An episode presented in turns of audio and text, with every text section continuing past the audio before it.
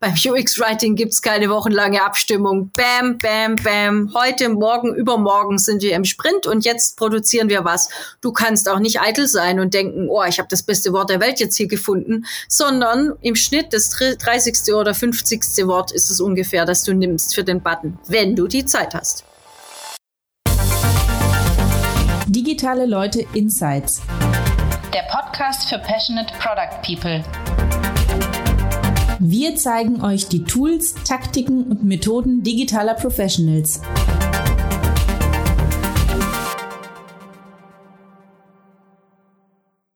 Bevor es mit der Folge losgeht, erst einmal vielen Dank an unseren Sponsor Zipgate. Zipgate unterstützt uns jetzt schon im dritten Jahr und war auch bei der Online-Ausgabe unseres Summits letztes Jahr dabei. Wir freuen uns, dass Sie wieder dabei sind. Mehr zu Zipgate später im Podcast. Ja, und damit herzlich willkommen, Katrin Sütterlin, hier im Podcast. Dankeschön, Thomas. Ich freue mich. Vielen Dank für die Einladung. Ich bedanke mich. Ich habe dich entdeckt bei einem Event von Railslove. Da ging es um UX-Writing und das war mhm. sozusagen mein erster Kontakt mit jemandem, der das tatsächlich auch gemacht hat. Vorher habe ich schon mal davon gehört, über eine Firma, die das mal gesucht hatte, aber das mhm. war die mhm. einzige Firma bis dahin. Und deswegen war ich natürlich sehr daran interessiert, was es eigentlich ist Jetzt ähm, ist UX-Writing nicht unbedingt schon ein alter Hut hier in Deutschland, äh, ist eher was ganz Neues. Wo kommt UX-Writing eigentlich her? Also UX-Writing ist natürlich grundsätzlich wieder mal aus der Usability-Ecke geboren. Und im Endeffekt müssen wir hier zugeben, dass die anglophile oder anglophone Welt viel weiter ist als wir. Ähm, da hat man das ganz schnell so mit eingebaut, dass man gemerkt hat, so vor zehn Jahren wurde es dann richtig groß, so wie es jetzt bei uns groß wird. Du erwischst mich genau zum richtigen Moment.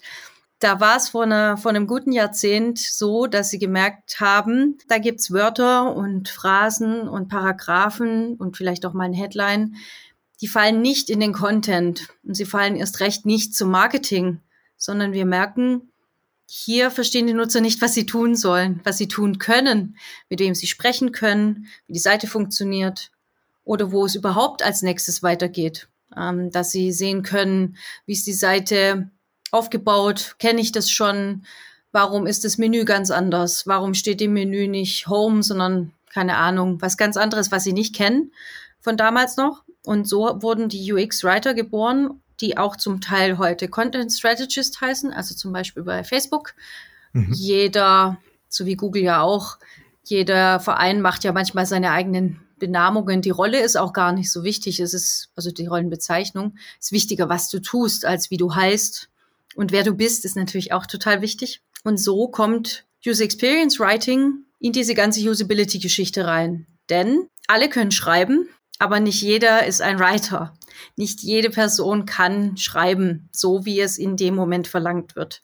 sind keine Poeten, wir sind keine fixen Copywriter. Ich war mal Copywriterin im früheren Leben, so wie auch Deutschlehrerin. Also da habe ich schon ein paar Sachen abgegrast, wo ich gemerkt habe, okay, ist mir noch nicht ganz das Zentrum der Nutzerfreundlichkeit, die ich gern erreichen möchte. Bevor wir da aber gleich in die ganzen Details reingehen, wie wir das nun testen, ähm, mhm. was da auch die Abgrenzung ist zu den unterschiedlichen anderen Gewerken, äh, welche Probleme es da auch gibt und, und welche Platz äh, ein UX-Writer in eigentlich so im, äh, in einem Unternehmen hat und wie man sich dann auch erkämpfen muss vielleicht. Ähm, wollen wir natürlich erstmal ein bisschen dich auch kennenlernen, ein bisschen näher. Ja. Äh, auch äh, wie du deinen Platz so ein bisschen erkämpft hast. Äh, womit hast hm. du denn angefangen? Du hast schon ein bisschen angedeutet, du hast vermutlich Germanistik studiert und bist dann Deutschlehrerin geworden. Mm, nicht ganz. Ich Fast. habe Germanistik studiert. Ich bin mhm. aber eine Magistra Artium, kein Lehramtsstudentin gewesen.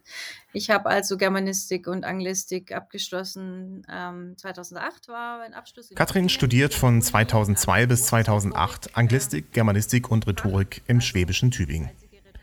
Wenn sie nicht Vorlesungen und Seminare im Brechtbau besucht, SEO optimiert und lokalisiert Katrin bereits Webseiten. Und dabei stellt sie fest, der Kunde möchte eine Übersetzung. Aber der Kontext ist ihm eigentlich egal. Daraufhin recherchiert Katrin selbstständig, um so eine bessere Lokalisierung anbieten zu können. Ein Jahr nach dem Abschluss des Studiums zieht es Katrin nach Berlin, wo sie sich als Deutschlehrerin in der Erwachsenenbildung zertifizieren lässt. Schnell merkt sie, dass der Markt ziemlich überlaufen ist und wird als Trainee on the Job Social Media Managerin. Bald übernimmt sie dort auch PR-Aufgaben. Nach gut drei Jahren allerdings sehnt Katrin sich nach einem Job, der mehr als nur Verkaufen ist und beginnt sich selbstständig mit UX-Kursen weiterzubilden. Da war ich dann ähm, 2018. Da habe ich angefangen, ähm, eben die ersten Fortbildungen zu machen. Es ist übrigens gar nicht so leicht, im Deutschen mhm. jetzt eben da Fortbildungen zu machen. Also habe ich es anders gemacht. Ich habe einfach äh, UX Design Fortbildung und UI-Design Fortbildung gemacht und gleichzeitig immer nebenher auf englischsprachigen Kursen und Website-Angeboten und so mich rumgetrieben, weil vieles davon ist eben quasi das, was du eh schon kannst, nämlich gut schreiben. Und jetzt musst du bloß quasi das Regelwerk, nicht bloß, aber du solltest das Regelwerk eben verstehen, wie es funktioniert. Jetzt sind wir schon dabei. Das heißt, du bist äh, seit drei Jahren jetzt aktiv UX-Writerin. Ja, was ist UX-Writing eigentlich? Ist es äh, Schreiben plus UX-Design? Mm, grundsätzlich ist es eigentlich noch ein Ticken mehr, weil UX-Design ist ja eine Riesendisziplin. Da gehören ja auch die Interaction-Designer dazu, da gehören auch die Information Architects dazu, wenn man sie dazu zählen möchte oder sie sich selbst dazu zählen möchten, die Usability Engineers. Und ähm, diese Rollen sind auch nicht immer nur Schall und Rauch oder diese Bezeichnungen. Es ist so, dass du sehen müsstest, wenn du so eine Blase dir vorstellst oder so eine schöne. Diese Seifenblase ist ja bunt und schillernd und hat ganz viel in sich und schwebt dann da so durch den Raum. Und dann gibt es noch eine kleinere Seifenblase, die eben Content Design heißt. Das hat der Scott Cuby, das ist ein führender UX-Writer in den USA, zusammen mit der Tori Potmajewski und auch den Welfle und Metz, äh, die zusammen ein Buch geschrieben haben hat es mal gesagt, er sieht sich selbst eher als Content Designer, also Metaebene ein bisschen höher aufgehängt, dass du eben auch die Seitenstruktur und Content First Design denkst. Mhm. Bist immer noch UX Designer, aber eben diese Unterkategorie davon. Und auch UI Designer sind ja UX Designer, bloß eben eine spezielle Form davon.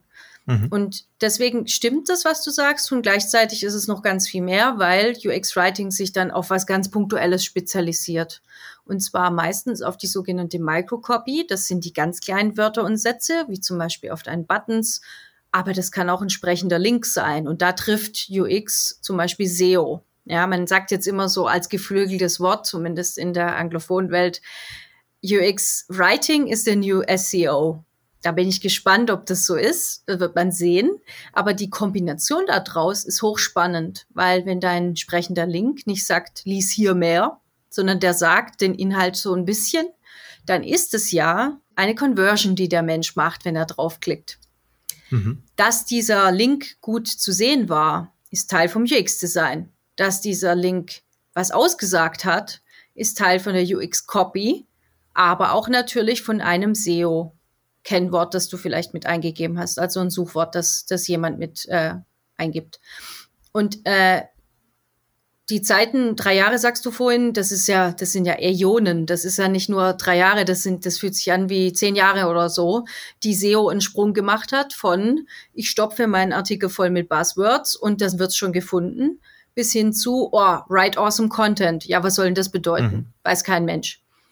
Was dann eben UX-Copy ist, ist zum Beispiel auch, dass sie dich so führt, dass dein Button, den du gerade gedrückt hast, wie zum Beispiel lies mehr darüber, wie UX Writing deine Conversions steigert, dass die Seite, die danach kommt, dieser vorherigen Interaktion entspricht und dass ich dich nicht auf den ähm, Holzweg geführt habe und du mir auf den Leim gegangen bist und hier plötzlich auf einer ganz anderen Seite landest, wo steht, hey, guck mal, wie toll ich bin, hier ist mein Portfolio. Und du denkst so, mhm. hey, ich wollte doch gerade eigentlich einen Artikel lesen.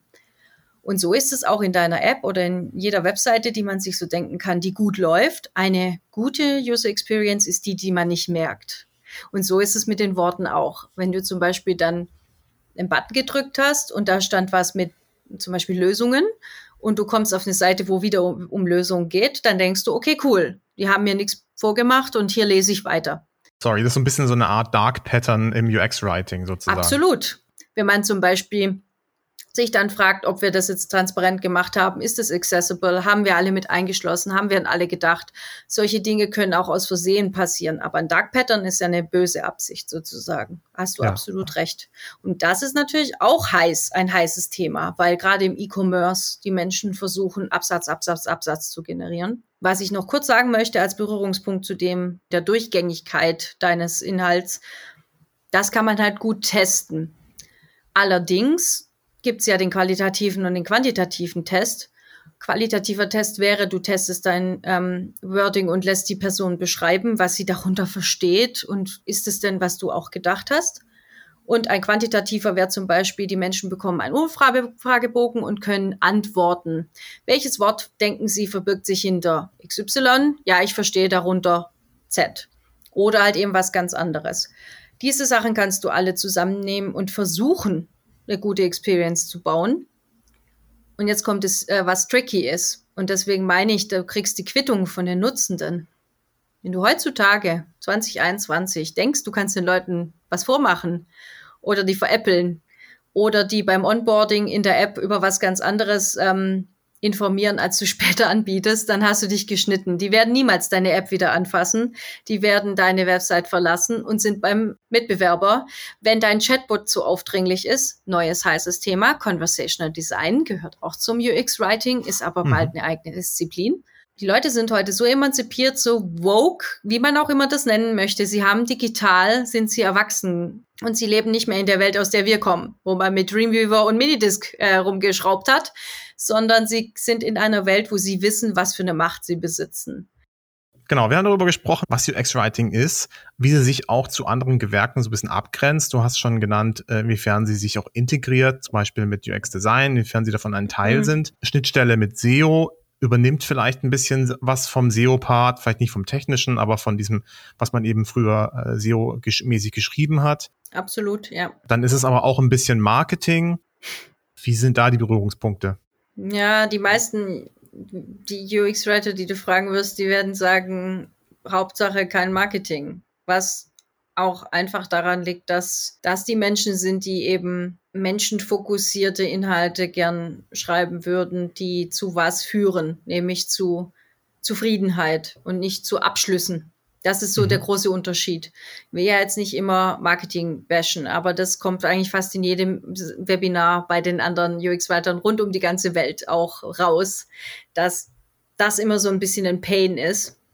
Sie mhm. grenzen sich dahingehend ab, dass sie eben versuchen, nicht zu verkaufen. Aber lass uns nicht lügen, wir sind und ich bin alle Teil einer Maschine in einem kapitalistischen System, die ja was erreichen wollen. Ich arbeite im Moment ja nicht für eine NGO, sondern für eine Agentur, die was Bahnbrechendes machen möchte. Die möchte eben das Agenturwesen revolutionieren. Sapera will da eine Plattform bauen.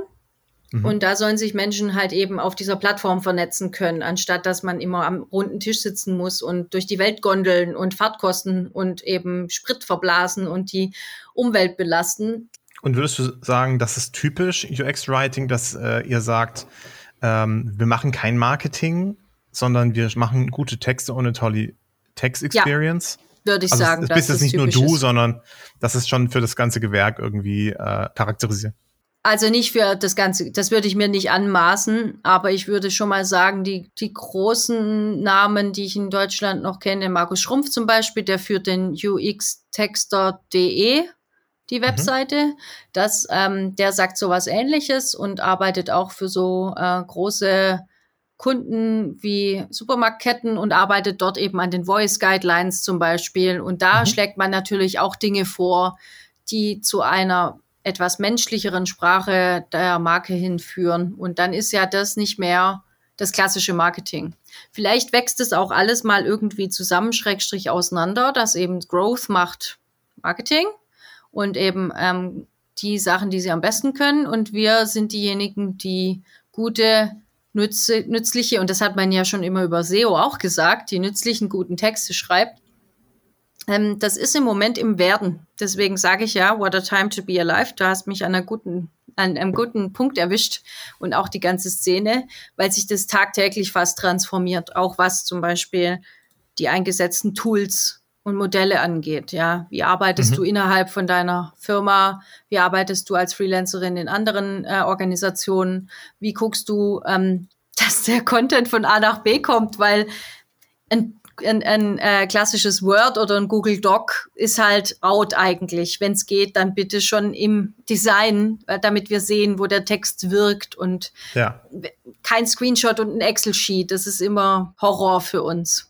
Jetzt bist du bei Sapera Senior User Experience Writer in. Ja. Wie muss man sich das genau vorstellen? Wie bist du da integriert? Wie viele gibt's von euch? Wie groß ist die Firma? Ja, super Frage. Also wir sind so knapp 60 Leute. Das äh, Team, in dem ich arbeite, besteht zum größten Teil aus UI, UX-DesignerInnen. Ich habe ähm, einen Director of User Experience Design beziehungsweise User Insights nennt sich das auch, weil wir eben eine, ein Team sind, das mit den ganzen Erkenntnissen aus der Zielgruppe arbeitet und deswegen sozusagen dem nicht dem Marketing natürlich zugeordnet sind. Ich muss sagen, natürlich, weil ich das normal finde. Aber in Deutschland ist es oft anders. Und ich höre von meinen Kollegen in Amerika, dass es oft einen viel stärkeren Produktdesign-Bezug gibt. Die mhm. haben wir auch, also äh, UX-Produktdesigner, die eben daran arbeiten, wie wir diese Plattform, von der ich gesprochen habe, wie wir mal ähm, Agenturen und FreelancerInnen und äh, DienstleisterInnen rund um die Welt vernetzen wollen, wo du auch live dann deinen Projektstatus sehen kannst. Da freue ich mich ja schon auf die ganze UX-Copy und die Microcopy, die ich schreiben kann, weil da kommt es auf jeden kleinen kniffligen Punkt an, ob man zum Beispiel auch überhaupt noch Interpunktion benutzt, weil Stichwort Millennials in Apps, die wollen auch keine Interpunktion mehr. Wir sind dann in den kleinen Teams, wo wir die Design-Sprints machen, oft zwei UI-DesignerInnen und ich dann dazu. Und du merkst schon, mhm. ich rede noch immer nicht von anderen Writern, weil es keine gibt. Ich bin die erste und einzige. Mhm. Und ich habe noch eine UX-Strategin an meiner Seite. Wir beide sind quasi die Experten, die diese UI, UX-Design-Teams beraten und mhm. eben in einem agilen Framework von A nach B springen und dort eben helfen, wo Not am Werk ist. Muss aber dazu sagen, idealerweise sollte es zwei von mir geben, damit wir als UX-Writer, die eben auch Designer sind, nur eben DesignerInnen mit Worten, von Anfang an und bei allem dabei sein können. Weil wie du ja vielleicht weißt, ein Sprint besteht ja am Stück Tage oder zwei Wochen lang nur aus einem Deliverable oder einer Sache, die du gern abliefern möchtest. Mhm. Ein Design oder ein Vorschlag oder sonst irgendwas.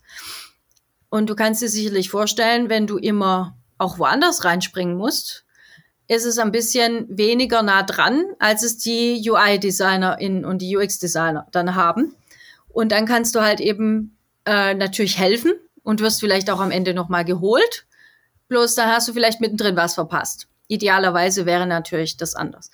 Aber ich muss sagen, Hut ab und deswegen habe ich überhaupt das Freelance dafür aufgegeben. Nicht nur, weil ich ein tolles Team gesucht habe, sondern auch, weil ich fast äh, nicht glauben konnte, dass sich eine Firma zuerst eine Senior UX Writerin einstellt und dann den Research, weil normalerweise gibt's Researcher und irgendwann später mal Writer, aber mhm. die wussten halt gleich, wie wichtig das ist, dass man bei so einem Produkt eben nicht auf den Zufall vertrauen kann und nicht auf äh, ein Content-Team, das mit den Kunden beschäftigt ist und für die große Content-Inhalte schreiben muss, dann kannst du nicht einfach sagen, komm mal rüber und schreib hier noch die Buttons und die Links. Da kannst du schon sagen, wird halt aber dann wahrscheinlich nicht so gut, denn jeder kann was anderes gut.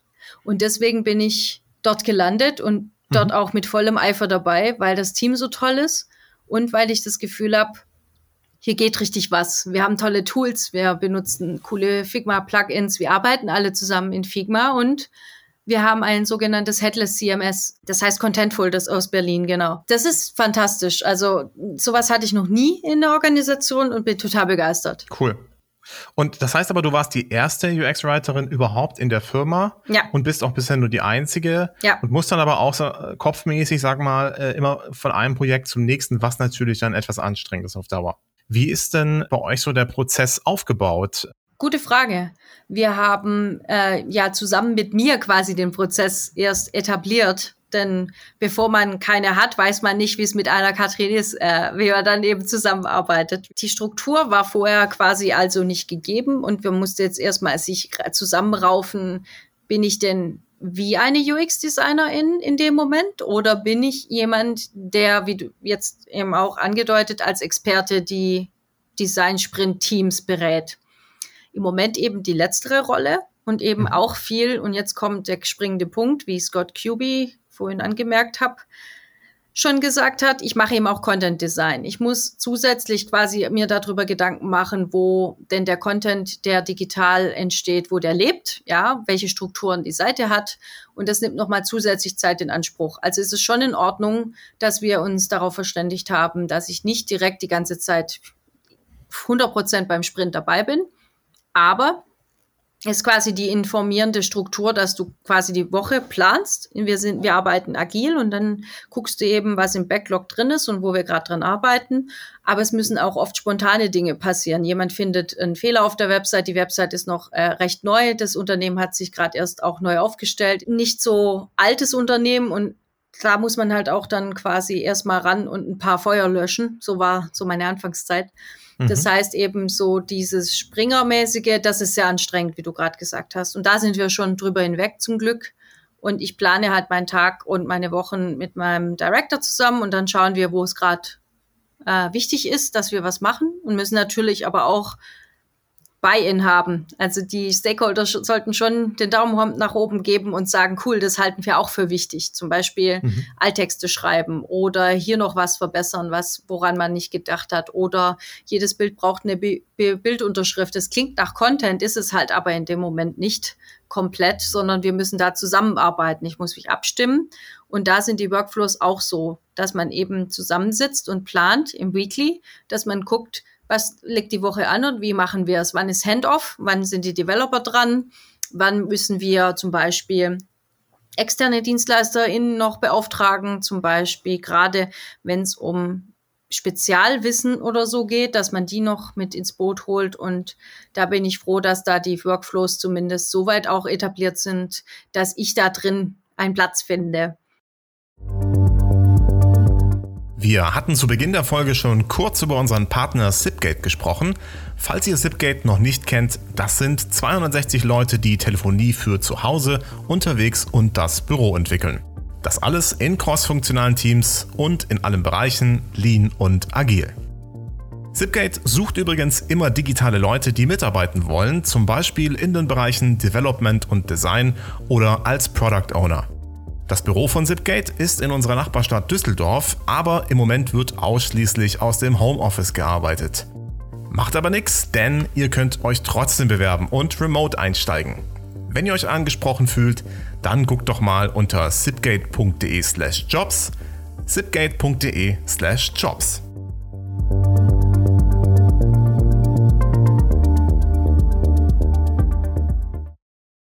Äh, das heißt aber, man muss sich das so ein bisschen bei euch vorstellen, schon wie jemand, der, sagen wir mal, vielleicht UX-Architekt ist, also jemand, der so ein bisschen drüber schwebt und ja. dann aber gezielt Input gibt, aber eben nicht genau. zum Architekt, sondern äh, zum Thema UX-Writing. Genau, ich muss auch dazu sagen, vielleicht hätte man das als Disclaimer auch am Anfang der der Sendung. Episode setzen können, kannst du ja auch, Sendung wollte ich gerade sagen, genau, äh, da setzen können, kannst du ja auch immer noch hinschnibbeln, dass ähm, ich aufgrund meines Backgrounds als Generalistin und als breit aufgestellte mit vielen unterschiedlichen Erfahrungswerten keine reine UX-Writerin bin. Ich glaube aber, die gibt es auch relativ selten im deutschen mhm. Markt zumindest.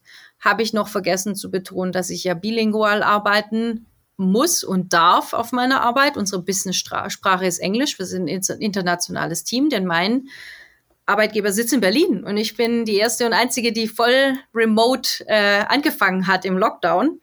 Und das finde ich auch ganz toll, dass die sich darauf eingelassen haben, weil mhm. Ich kann berichten, dass äh, Firmen, die mich anfragen, die in großen Städten sitzen, alle sagen, du musst aber herkommen. Du musst mhm. hier leben. Du musst vor Ort leben. Und das kann ich nachvollziehen unter dem Socializing-Aspekt. Aber es muss in 2021 auch ein bisschen anders gehen.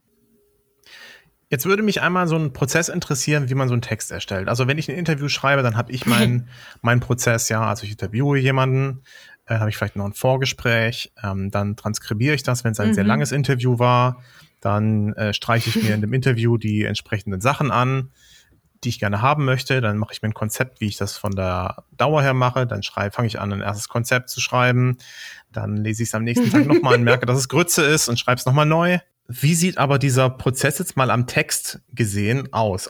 Am Anfang, wenn du nicht gerade tatsächlich von Null aufbaust, steht ja ein existierendes Design. Und dieses existierende Design heißt, hat meistens Worte drin. Sogar für Menschen, die einen Screenreader benutzen müssen, weil sie blind sind, entweder temporär oder dauerhaft, äh, gibt es irgendwo Worte. Und wenn sie im Backend versteckt sind für den Screenreader. Mhm.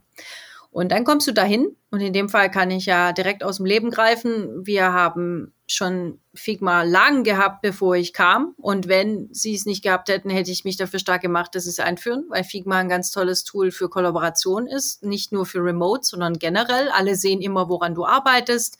Man sieht den neuesten Stand. Die Devs haben Zugriff, die Designer haben Zugriff. Und ich sehe dann quasi, musst du dir vorstellen, das fertige Design der aktuellen Website und dann gibt's eben einen Auftrag. Wir stellen fest, der Bereich der Website funktioniert noch nicht so richtig. Wir kriegen keine Klicks da drauf. Woran könnte denn das liegen? Und dann kannst du dich damit befassen. Grundsätzlich mal ist die Seitenstruktur denn so, dass man es versteht. Führen die Worte dich dazu, was du tun sollst oder was dich interessieren soll. Und wenn dem nicht so ist, dann starre ich das Design an, wenn ich Zeit habe. Meistens habe ich keine Zeit, sondern dann lege ich gleich los und probiere ein paar Iterationen. Ich exerziere quasi einfach so Entwürfe durch. Und meistens sind meine Entwürfe halt unglaublich viel kleiner als deiner. Deiner ist ein riesiges Konglomerat von Audio, von Text, von Bild, von allem. Und meins ist quasi in dem Moment vielleicht nur ein einziger Button, weil um den geht's gerade. Mhm. Wo machst du die? Genau, also alles in Figma. Ähm, mhm. Ich, ich kopiere mir den Button von dem Originaldesign, lege ihn daneben und dann schreibe ich da meine Wörter rein und dann schaue ich mal, wie es aussieht. Dann tue ich es zurück in das Design und schaue, wie es im Design aussieht, weil ohne das Design das geht nicht. UX Writing muss im Design passieren. Und da ist der größte Unterschied zwischen allen anderen SchreiberInnen und dem ganzen restlichen, dass man im Design arbeitet dann kann es sein, dass ich mich mit der UI-Designerin oder Senior UI-Designerin bespreche bei mir im Team und sage, hey, ich habe eine Idee, ich möchte es gern so und so clustern, was hältst du davon? Ich möchte einen Filter anlegen, damit man es übersichtlicher hat. Wie können wir diese UX-Logik in dem Fall, wie können wir diese Mechanik bauen, dass das besser verständlich ist für die Devs, dass die später die richtigen Sachen machen? Das heißt, ich schreibe natürlich im Jira ein Ticket und formuliere dort, was ich gern hätte an dieser Stelle. Das heißt, ich formuliere nicht nur die Wörter, die dahin sollen, sondern die ganze Logik dahinter. Wenn ich dann damit fertig bin und das für den Tag oder dass äh, diese Aufgabe meine einzige Aufgabe war, dann leite ich das Jira-Ticket weiter an die Person, die als nächstes dran ist und die macht dann vielleicht noch irgendwas hübsch oder guckt, dass irgendwas verschoben wird, was ich jetzt direkt nicht verschieben kann, weil es zum Beispiel hart gecodet ist und das kann ich nicht. Ja, ich kann mhm. viele Sachen, aber das Coden hat nie funktioniert. Ja, und dann geht das Ticket weg und dann hole ich mir Neues aus dem Backlog und das kann zum Beispiel sowas sein wie äh, die Headlines. Wir hatten es vorhin von Zeilenumbruch. Mhm. Eins der Prinzipien lautet, dass man nicht nur klar, transparent ähm, und eben konsistent sein soll, sondern kurz. Aber mit kurz ist eigentlich knapp beziehungsweise auf den Punkt gemeint. Mhm. Das war mit dem Button vorhin, wo ich kurz Luft geholt habe. Soll auf dem Button Send Message, Send oder nur Message oder sowas stehen. Also was nehme ich denn jetzt? Und dann zähle ich vielleicht auch manchmal Zeichen, weil ich habe vielleicht eine Beschränkung von den Devs.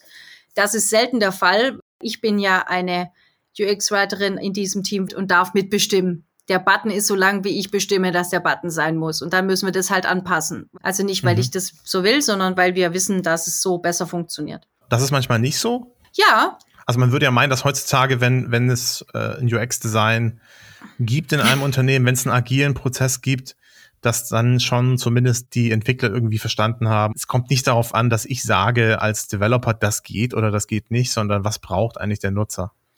Genau, also das tun sie schon, aber es gab mich ja vorher nicht. Das musste ja auch immer noch kurz mit, äh, mit denken in diesem Prozess. Wenn ähm, ich jetzt quasi gleich am Anfang äh, ansetze, dann ist es total wichtig, dass die Devs mit einbezogen sind. Die sitzen immer mit am Tisch, die sind immer bei uns mit am Daily mhm. und dann diskutieren wir, was für den Tag auch anliegt. Und um das, zu dem Beispiel zurückzukommen, ich schreibe dann zum Beispiel kürzere Headlines, weil es besser aussieht.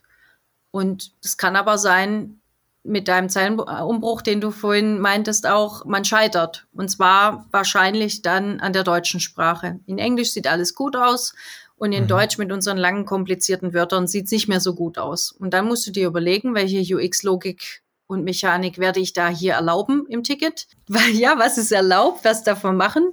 Und am Ende des Tages ähm, habe ich ja die wunderbar privilegierte Position, dass wenn was geändert wird oder sich was ändert, bin ja ich die meistens diejenige, die auch äh, die Änderung direkt auf den Tisch bekommt und das dann mit den Stakeholdern abstimmen kann. Und da muss ich sagen, habe ich ein total offenes, UX-reifes Unternehmen erwischt. Und das war immer mein Traum, weil als Freelancerin habe ich so viele nicht UX-reife Unternehmen kennengelernt. Und für die wollte ich nicht im Team arbeiten.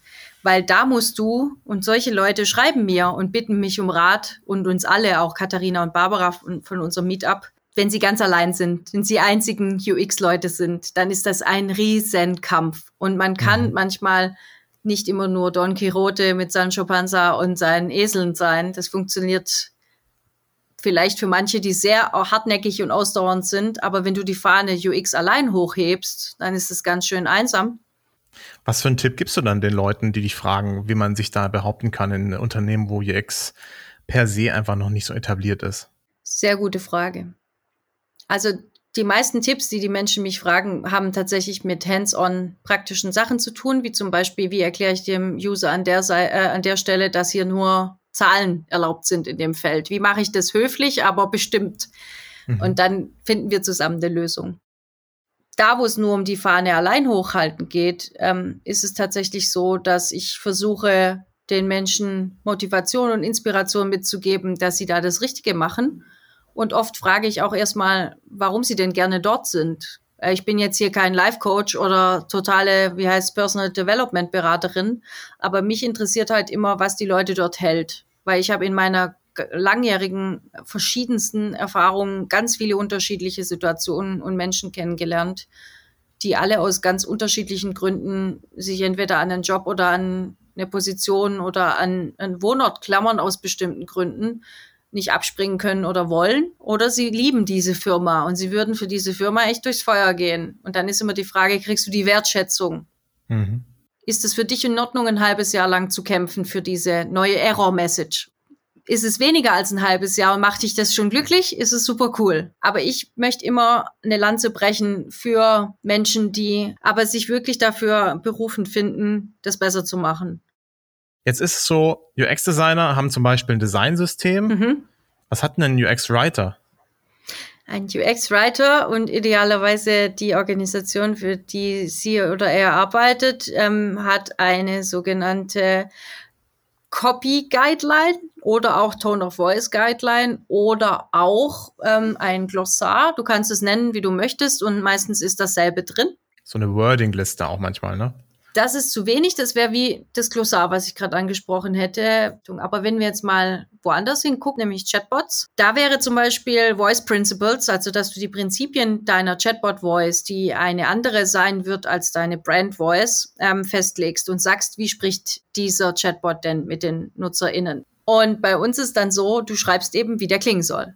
Und um rauszufinden, wie dieser äh, Chatbot klingt, machst du die klassischen vier Dimensionen der Tone of Voice von Nielsen Norman, also quasi eben die OGs, von denen ich vorhin gesprochen habe, die auf diesen Konferenzen 95 rumgehangen sind.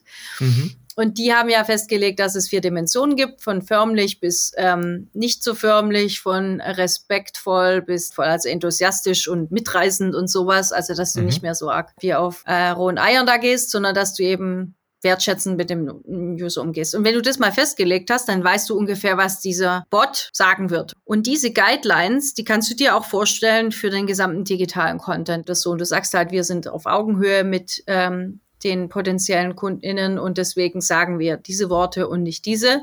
Und wir sitzen oder duzen. Das, ist ein Riesenthema fürs Deutsche, was andere Sprachen mhm. gar nicht haben. Und dann legst du das alles fest. Und natürlich ist es auch ein lebendes, dynamisches Objekt. Also das ja. ist nicht heute fertig und dann war's es. Und du kannst dir die Hände abreiben und tschüss. Sondern im Endeffekt musst du vielleicht schon nächstes äh, Quartal oder auch alle Jahre mal ran und muss gucken, stimmt das noch so, ist das noch zeitgemäß? Wollen wir doch lieber keine Interpunktion oder ja. ist die Zielgruppe mit uns gewachsen und doch nicht mehr so jung? Und das ist das, was wir dann als Design-System haben. Geht das aber auch so weit runter, dass man so ein bisschen wie beim Atomic Design sagen kann, äh, Knöpfe zum Bestätigen heißen bei uns so?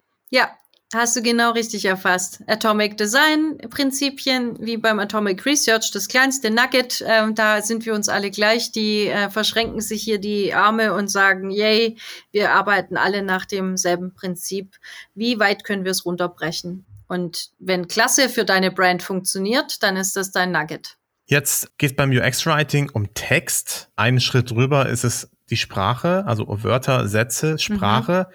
Ähm, wie weit geht UX-Writing aber noch? Man kann ja auch mit anderen Dingen Sachen sagen, ja. Also ich sage zum Beispiel mit Smileys, ja. Äh, oder mhm. natürlich spricht natürlich auch ein Gesicht auf einem Bild anders, ähm, je nachdem, wie es beleuchtet ist oder so. Wie weit würdest du gehen? Wo sind die Grenzen von UX-Writing? Das mit dem Bild würde ich erstmal, abgesehen von den Alttexten, die aber eigentlich in SEO-Metier fallen, zurückweisen und sagen, das ist nicht Teil davon. Das ist aber im Content Design natürlich eine Frage. Ja, wie du gesagt mhm. hast wie ist die Ausleuchtung und wie wirkt diese Person, nehme ich doch lieber das, wo die Person die Arme nicht verschränkt oder sowas. Das sind ja alles auch so psychologische Feinheiten, wie du gesagt hast. Das ist Content Design, wo ich quasi mit den, in dem Fall äh, Visual Designern, die wir haben, ähm, die eben auch für die Kunden arbeiten, abstimmen würde, welche wir da raussuchen. Oder besonders inklusiv zum Beispiel, haben wir noch gar nicht angesprochen. Wir haben zwar Barrierefreiheit mhm. angesprochen, aber noch nicht Diversity und Inclusion dass man Gender zum Beispiel, wie ich das jetzt hier auch immer im Wörtlichen versuche, die grundsätzliche Argumentation, dass diese Texte alle zum UX-Writing gehören, ist auch immer so äh, ein Teil davon, dass du halt guckst, wie weit geht das. Was ich ganz toll finde an deiner Frage ist das mit den Emojis, weil das immer so ein bisschen vergessen wird und dann eben direkt bei der Voice auftaucht. Also beim Tone of Voice, bei, wenn man eine Guideline schreibt oder dann eben ein Chatbot designt oder das mal irgendwo auftaucht, merkt man auf einmal, hoppla, wie wollen wir eigentlich damit umgehen? Das ist dann mhm. der Moment, wo du merkst, ich habe mir gar nicht überlegt, wie wir eigentlich mit Emojis umgehen. Hm. Und das äh, Tolle ist, dass wir gerade an einem Chatbot schreiben. Also der wird mhm. bald auch dann live auf der Website sein. Da haben wir uns dafür entschieden, wenige sparsam einzusetzen. Keine zu umgangssprachlichen Emojis. Musst du dir vorstellen, sowas wie der Mensch, der die Schultern zuckt, das Shrug, ja, den werden wir nicht nehmen, weil der ist natürlich auch nicht höflich. Ja, es ist, wie begegne ich dem anderen äh, gegenüber, in dem Fall Menschen, die mit unserer Oberfläche interagieren. Da wollen wir natürlich nicht nur Schulterzucken und frech sein. Ja, manche Marken möchten das vielleicht, aber andere wiederum nicht. Fritz Cola zum Beispiel ist bestimmt ein bisschen frecher, wenn wir gerade von äh, solchen Marken gesprochen haben und machen das bestimmt ich habe noch drei Fragen, bevor wir das Interview schließen. Du hast es aber, die, eine, die erste Frage hast du teilweise schon beantwortet, aber ich möchte die Liste sozusagen vollständig haben. Es geht um Tools. Welche Tools braucht ein, eine UX-Writerin? Ein gutes Tool ist ein super Kopf und ganz viel Schlaf. Das ist schon mal wichtig. Nicht unterschätzen, dass wir alle acht Stunden Schlaf zur Regeneration unserer Hirnzellen brauchen. Ich habe so oft festgestellt, dass wenn ich nicht gut schlafe, dass du nicht mehr on point schreibst. Und ich kann dir sagen, großer Unterschied zwischen Pressemitteilung schreiben, die du in Word geschrieben hast, dann quasi dem Chef vorgelegt hast, dann dauert es ein paar Wochen bis zur Abstimmung. Beim UX-Writing gibt's keine wochenlange Abstimmung. Bam, bam, bam. Heute, morgen, übermorgen sind wir im Sprint und jetzt produzieren wir was. Du kannst auch nicht eitel sein und denken, oh, ich habe das beste Wort der Welt jetzt hier gefunden, sondern im Schnitt das 30. oder 50. Wort ist es ungefähr, das du nimmst für den Button, wenn du die Zeit hast. Diesen Button und dieses Tool, worin das stattfindet, das ist Figma für mich. Mhm. Man kann auch Sketch benutzen oder Adobe XD. Beide sind nicht so gut in der Remote-Kollaboration. In einer Organisation wie meiner mit agilen Projektmanagement brauchst du definitiv ein super Tool wie Asana oder auch Jira ähm, kann ich warm empfehlen. Ich habe in einem Startup davor hier in Karlsruhe bei User Times äh, auch schon mit Aura gearbeitet. Das war ein gutes Tool. Das ist sozusagen ein kleiner Jira Rip-Off und ein bisschen weniger groß und unübersichtlich. Mhm.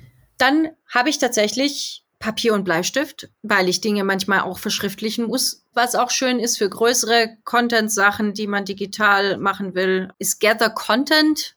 Gather Content ist ähm, ziemlich cool, um Templates zu machen und dann sie zu übernehmen für viele von deinen Texten, die du vielleicht an anderer Stelle auch nochmal auf der Website gestaltest. mhm. ist aber halt natürlich ein bisschen Content-lastiger als jetzt UX-Writing unbedingt, aber du kannst es auch auf jeden Fall gut benutzen. Es, es funktioniert sehr gut zusammen, ähm, wenn du eine Source of Truth brauchst. Was ist das denn? So eine Art Wiki oder? Ach so, Gather Content ist, ähm, macht dir Templates. Also du, oder was heißt das? Macht dir das? Du machst es. Äh, und das ist ein Content Hub, wo du eben äh, größere Copy, also Long Copy und Mid Copy Texte abspeicherst und die dann zur Hand hast, äh, um dann eben vielleicht das als Single Source of Truth zu haben, außer mhm. deiner Website. Wie war es denn mhm. ursprünglich? Ja, was hatten wir denn da gesagt und was hatten wir da geschrieben? Muss man nicht haben, ist aber nice to have. Vor allem, wenn man mit äh, für Kunden auch noch arbeitet und eben von der Content-Seite ist das eben schon da gewesen, das Tool, und ich nehme das gern an. Das ist eigentlich ganz gut. Und ansonsten finde ich gut, dass man zum Kommunizieren mit anderen Leuten Slack hat. da kann man vielleicht ja. auch mal eine Idee reinwerfen und äh, eine kleine Abstimmung machen oder so. Und an, am Ende des Tages ist es auch schon. Also das Wichtigste bleibt der Kopf. Gibt es irgendeine Rechtschreibkontrolle? Also ich bin sehr schlecht darin, äh, äh, Rechtschreibung zu korrigieren auch. Ich bin sehr happy, dass ich im Deutschen tatsächlich Word habe, weil Word eine ziemlich gute Rechtschreibprüfung hat und im Englischen Grammarly. Grammarly ist toll. Das muss ich tatsächlich sagen, da hast du recht. Ich liebe auch alles, was eine Extension hat, die man in Chrome einbauen kann und das dann für alle Google Docs, Google Sheet und was weiß ich funktioniert. Vor allem sowas wie das Oxford-Komma, wenn du es doch nicht auswendig weißt, ob es dahin kommt oder nicht. Also für mhm. bessere Lesbarkeit englischer Texte. Super cool. Für Consistency, dass es dich checkt, ob du British English und American English auch brav nicht durcheinander bringst, weil das mhm. wollen wir nicht. Und ich weiß nicht, ob du das kennst, das ist für längere Texte und gerade für Menschen mit Ambitionen, äh, die viel für sich selbst auch schreiben oder Blogartikel, Hemingway. Hemingway ist eine tolle Investition, kostet, glaube ich, nur 19 Dollar oder so. Und da kannst du längere Sachen drin schreiben. Benutze ich aber nicht für das UX-Writing, benutze ich aber, um die Lesbarkeit von ganzen Webseiten zu überprüfen. Denn mhm. eine Lesbarkeit sollte aufgrund der Barrierefreiheit immer unter der Leseniveau Klasse 11 liegen. Unter dieser Stufe sollte es liegen. Du hast bei Figma noch Plugins genannt. Gibt es welche, die UX-Writer unbedingt nutzen sollten? Also es ist so, dass es immer darauf ankommt, in welcher Organisation, mit welcher Struktur und welchen KollegInnen du dich befindest. Es gibt Strings, Ditto und Frontitude. Ditto schreibt sich mit zwei T. Das sind alles kleine, tolle, ambitionierte Startups, die versuchen, das zu revolutionieren. Und Strings zum Beispiel ist mehr so die Dev-Richtung, wie der Name schon sagt. Ja, da geht es um die ganz kleinen Strings, die halt nicht abhanden kommen sollen. Aber einen Riesensprung gemacht und auf einmal kannst du wie bei Grammarly, die haben nämlich auch die Grammarly-Integration selbst bei sich eingebaut, hm. kannst du checken, ob deine Copy in Figma einen Rechtschreibfehler drin hat oder nicht. Und du kannst die Copy taggen, damit irgendwann alle die Copy, alle, wie sage ich, verwalten, zugreifen, abrufen können. Alle, die damit arbeiten, all das ganze Team. So, und dann gibt's noch Ditto. Mit Ditto habe ich nächste Woche oder übernächste Woche eine Demo, weil die die Frauen, die das machen, sind super cool und die haben das mal vorgeschlagen. Weiß aber nicht, ob das das Richtige für uns ist, weil Strings zum Beispiel hat halt viele Kunden in den USA mit 4000 Mitarbeitern oder so. Das, mhm. das ist jetzt so, hm, für 60 Leute weiß ich nicht, ob das, das so wichtig und nützlich ist. Mit den anderen muss ich das noch rausfinden und auch mit Frontitude habe ich schon gesprochen und ähm, jeder hat halt da einen anderen Schwerpunkt. Ich kann dir sagen, zum jetzigen Zeitpunkt benutzen wir gerade keins. Gibt aber einen witzigen neuen Player, der zumindest mal versucht hat, für Leute Templates für Error Messages rauszuhauen aus Indien. Mhm. Und die heißen, glaube ich, UX Ghostwriter. Und die haben halt irgendwie eine Handvoll Templates. Und ich kenne halt die, die damit beteiligt war, weil ich über LinkedIn mit ihr vernetzt bin. Und habe ich das gesehen und dachte, was für eine coole Idee eigentlich, wenn da jetzt noch ein paar mehr Templates reinkommen. Vor allem für Non-Native Speaker oder für einen großen Markt, der schnell was raushauen muss, halte ich das schon für ganz, ganz gut. Aber ich benutze im Moment keine, weil wir fürs Team noch nicht das Richtige gefunden haben. Jetzt bin ich ein Unternehmen oder ein Startup oder eine coole Brand oder eine geile Agentur, die sind jetzt heiß geworden und sagen, wow, ich brauche dringend eine UX-Writerin, aber woran erkenne ich eigentlich eine gute UX-Writerin? Was würdest du da sagen? Ein Portfolio. Da denken jetzt alle, uh, keine, keine Überraschung. Ja, UX-Designer haben alle geile Portfolios und mein Portfolio zeigt vor allem den Prozess und wie ich eben mit den Kunden, Auftraggebern oder auch der Organisation und dem Team zusammengearbeitet habe. Und da kommt es nicht drauf an, die fertige Website zu zeigen. Ich, ich predige jetzt äh, das, was die Leute schon wissen, die selbst im UX-Design arbeiten, dass man nicht das Ergebnis sehen möchte, man möchte den Prozess sehen. Man möchte sehen, wie da gearbeitet wurde. Gern hinter den Kulissen, gerne ein, ein handschriftliches Scribble von deinen ersten Entwürfen. Vorhin hast du gefragt, welche Tools. Ja, da ist auch Stift und Papier dabei. Und dann zeige ich vorher, nachher und dann ist aber das Vorher und das Mittendrin viel wichtiger als das Nachher, weil das Nachher verändert sich ja auch ständig. Kein Eye Candy, sondern Wort Candy.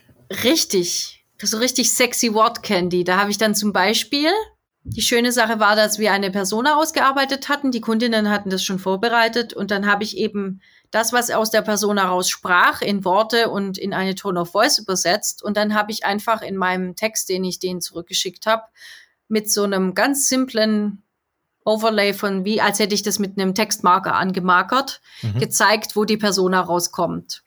Und ich denke, solche Dinge liegen in der Natur einer guten Person fürs UX-Writing, dass sie das übersetzen kann, was gewünscht ist in dem Moment und was eben dann später, und das war halt eben in diesem Projekt zum Beispiel das Ziel, auch zu Conversions führt. Mhm. Da das aber ein Work in Progress war, gab es gar keine Pro äh, Metriken oder so. Da konnte ich nicht mit dienen. Das war mit den alten Projekten, aber nicht mit dem aktuellen. Und trotzdem ist es ja was Überzeugendes, weil du anderen Leuten zeigst, wie du arbeitest. Mhm. Also der Prozess ist wichtig. Sprachgefühl hast du vorhin schon mal angedeutet. Ja, sollte ja kein Tippfehler in deinem Portfolio sein, wenn es irgendwie geht. Teamfähigkeit, Kommunikationsfähigkeit, das sind natürlich, ja. also gerade die letzten beiden sind natürlich Fähigkeiten, die man heutzutage immer in der agilen Produktentwicklung braucht, fast egal, wo man arbeitet. Wenn man heute UX-Designer ist und man will UX-Writer werden, wo kann man denn sich informieren? Wo kann man hingehen und sich mit anderen UX-Writern äh, vernetzen und mal reinschnuppern? Was kannst du da empfehlen?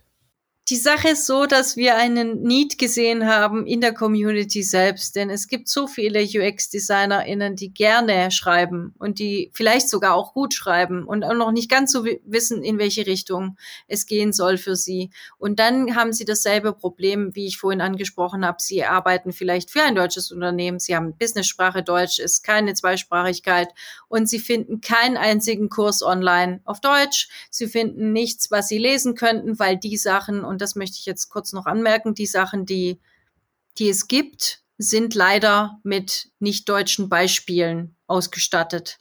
Die wurden, so gut es geht, nach bestem Wissen und Gewissen transkribiert oder transkreiert, aber nicht ganz und nicht lokalisiert, auf keinen Fall. Wer dazu mehr erfahren möchte, kann auf meinem Medium-Account da einen Artikel lesen. Mein erster Artikel war das, wo ich über unser Meetup spreche, wo wir genau dieses Thema uns gedreht haben, dass es keine deutschen Bücher oder Vorlagen oder Kurse und sonst was gibt. Hm, Gerade vor, ich glaube, letzte Woche hat mich eine von einem anderen UX-Meetup aus Wien, glaube ich, hat mich gefragt, welche Kurse ich denn empfehle. Diese Frage kriege ich übrigens jede Woche mindestens zweimal aus der ganzen Welt, weil die Menschen wirklich hungrig sind. Du hast da schon den Nagel auf den Kopf getroffen. Und es liegt auch nicht an meiner Person, sondern es liegt an dem Thema. Und dann habe ich zu ihr gesagt, ich glaube, ich muss mal einen Kurs aufziehen. Eigentlich, äh, ich würde halt ungern ein Buch schreiben, das ist so viel Arbeit. einen Kurs aufziehen ist bestimmt einfacher. Da musst du aufnehmen und dann kann das für immer, äh, nicht für immer, aber da kannst du für eine Weile mal einfach die Leute unterhalten und Buchschreiben ist so aufwendig. Aber am Ende des Tages habe ich dann zu, die, zu ihr gesagt, hey, ich müsste einen Kurs machen, würdest du kommen? Ja, auf jeden Fall. Und im, im, im Sinne von dem braucht man eigentlich gar keinen Kurs, sondern man kann sich bei uns auf dem Meetup UX Writing auf Deutsch jeden Monat Montagabends vernetzen. Man kann uns alles fragen. Wir laden coole, spannende Gäste ein. Wir haben als nächstes Thema Accessibility, ganz großes, wichtiges Thema.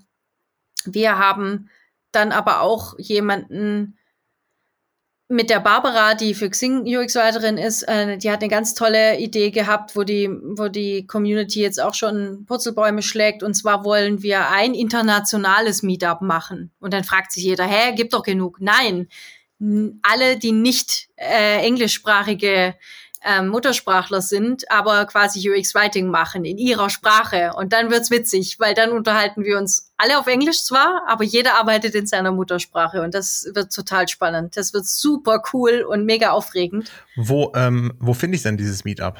Also es gibt eine LinkedIn-Gruppe, da kann man sich äh, informieren, wann die nächsten Termine sind und was wir noch so planen und auch vielleicht mal Fragen stellen.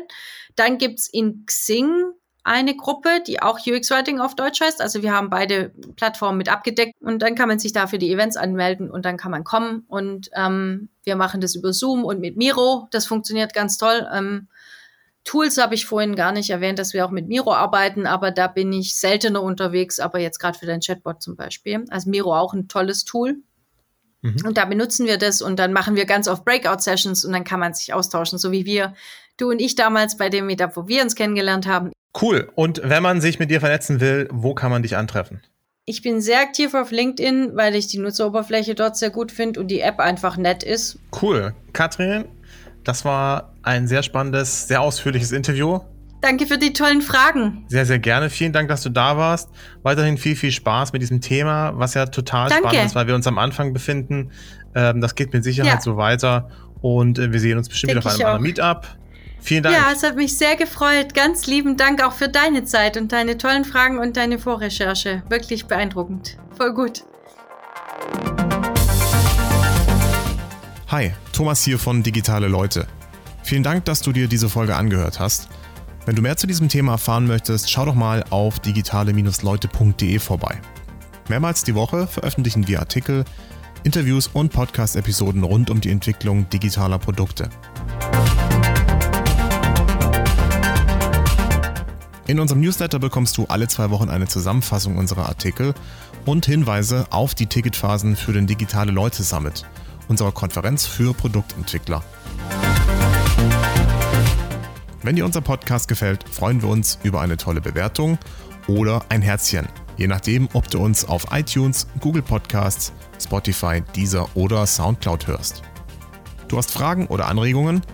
Dann schreib uns doch an dlredaktion.digitale-leute.de. Danke und tschüss, bis zum nächsten Mal.